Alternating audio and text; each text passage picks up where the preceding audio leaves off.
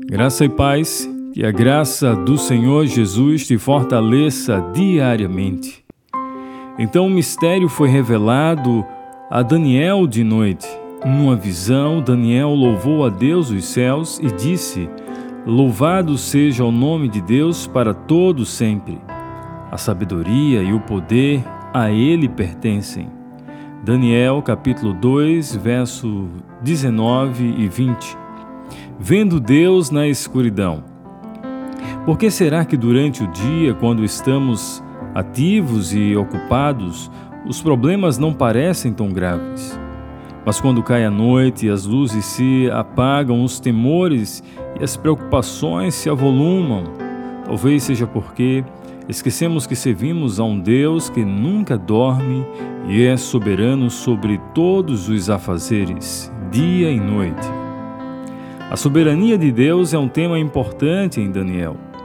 Vemos as múltiplas razões porque ele e seus amigos tinham para louvar a Deus cujo poder e autoridade absoluta sobre as situações os mantinham literalmente de pé à noite. Você está enfrentando situações que o fazem perder o sono?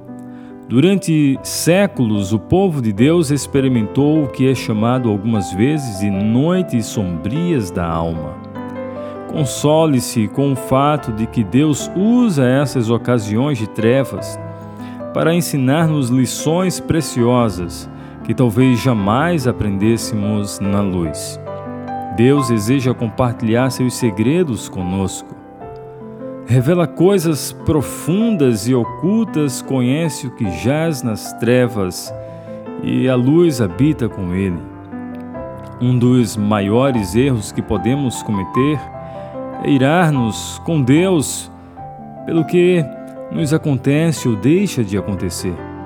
Ai daquele que contende com seu Criador. Isaías capítulo 45, verso 9. Em lugar disso, permita que Deus use esses momentos sombrios para dar-lhes preciosos tesouros em meio à escuridão. Riquezas armazenadas em locais secretos, para que você saiba que eu sou o Senhor, o Deus de Israel, que o convoca pelo nome. Isaías capítulo 45, verso 3. Então, louve a Deus em meio ao sofrimento, em meio à crise, em meio à pandemia. Saiba que Deus está no controle da sua crise, do seu sofrimento e do que você está enfrentando. Assim, oremos, Senhor.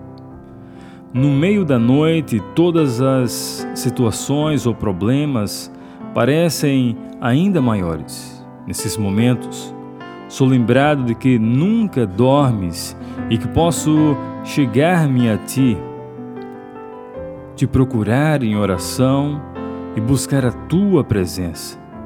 Peço que enchas minha mente e meu coração com a certeza eterna que tu estás comigo e que nada foge do poder das tuas mãos.